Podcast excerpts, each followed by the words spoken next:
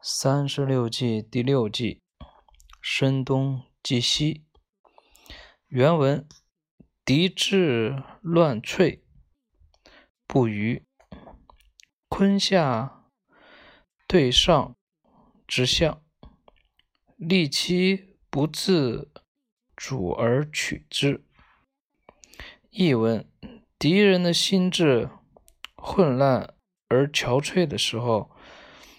就顾不上做周密的防备，我们要抓住这个时机，灵活机动，声东击西。不想攻打的地方，却让敌人觉得我们要攻打他；想要攻打的地方，却让敌人觉得我们不会攻打他，让敌方失去控制力，然后出其不意，将其歼灭。东汉的时候，匈奴人实力很强大，不仅南下骚扰边境的居民，他们烧杀掠夺，直接威胁了汉朝边境的安全。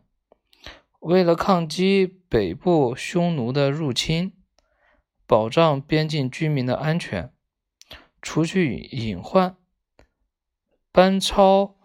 被朝廷指派出使西域，目的是拉拢西域各国，共同对抗匈奴。这一路前途充满了凶险，因为沿途有很多国家已经投靠了匈奴，势必会尽力阻挠汉朝的这一行动。要想去联合西域各国。必须要先打通汉朝通往西域的通道，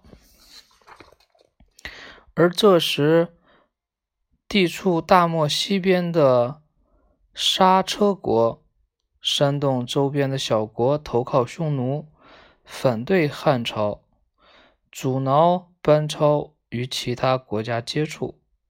于是班超决定首先平定刹车。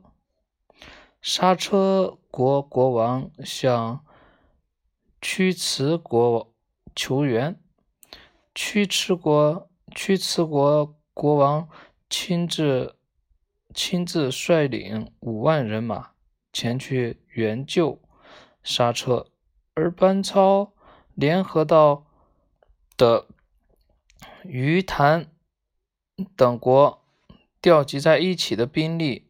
也只是有两万五千余人，敌众我寡，强弱悬殊，形势对班超很不利，因此不可强攻，只能智取。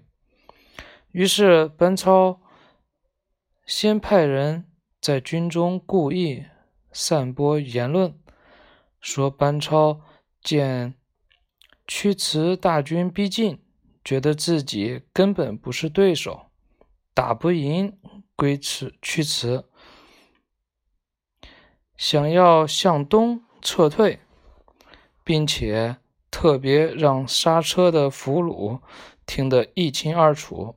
这天傍晚，班超命令于田的大军向东撤退。自己则率领部下向西撤退，而且故意做出很慌乱的样子，让刹车的俘虏趁机逃脱。俘虏逃回大营之后，急忙把汉军因为畏惧屈辞的大军慌忙撤退的消息报告给了刹车王。刹车王听后大喜。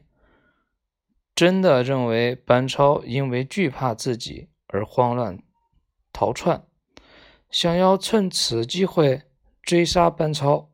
他立刻下令兵分两路追击，一路向东追杀于田军队，而他亲自率领一万精兵向西追杀班超率领的汉军。此时的班超运筹帷幄。他借着大漠夜色的掩护，仅仅撤退了十里，然后命令部队就地隐蔽起来。而刹车王求胜心切，一心只想着追杀班超，率领追兵从汉军隐蔽的地方飞驰而过。班超见刹车王上当，立即集合部队，与事先约定的东路于田人马，迅速回师杀向刹车。刹车的追兵见班超的军队如同神兵从天而降，个个不知所措，很快被击退、击溃了。刹车王见大势已去，来不及逃走。逃走，只好投降了班超。